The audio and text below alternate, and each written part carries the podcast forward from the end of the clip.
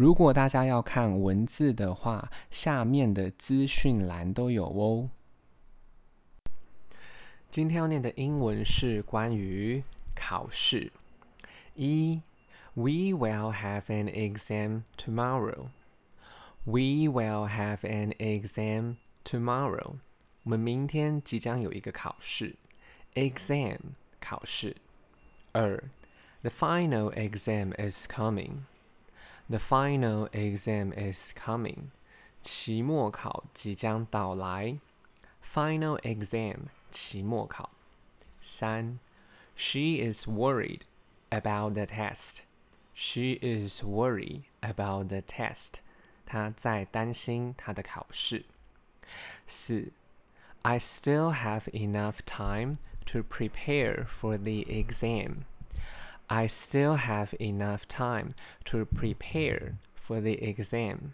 我仍然有足够的时间去准备考试。Prepare 准备。五，Did you review your lessons? Did you review your lessons? 你有复习你的功课吗？Review 复习。六，I need to go back to cram school. I need to go back to cram school. 我现在必须回到补习班。Cram school 补习班。七，I may be past the exam. I may be past the exam. 我可能会通过这个考试。八，Don't cheat in the exam. Don't cheat in the exam. 不要在考试上作弊。Cheat 作弊。九, I failed the exam. I failed the exam. 我考试失误了。Fail，失误，失败。十，blame yourself。blame yourself，责怪自己。十一，I need to try again. I need to try again. 我需要再尝试一次。十二，The exam result will be shown next week。The exam results will be shown next week. 考试的结果将会被在下周公布。Result 结果。十三，How many people failed the exam? How many people failed the exam?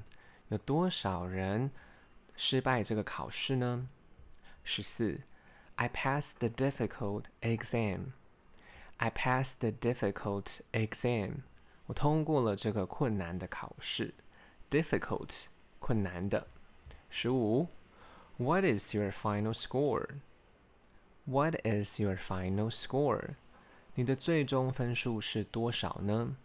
Final score 最终分数。十六，There is still a makeup test.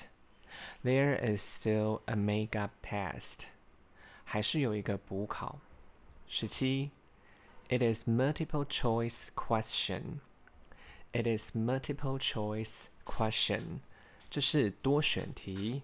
Multiple choice question. 多选题。十八。When will we have a quiz? When will we have a quiz? 什么时候我们会有小考呢？Quiz 小考。 大家如果有时间的话再帮我评价五颗星谢谢收听。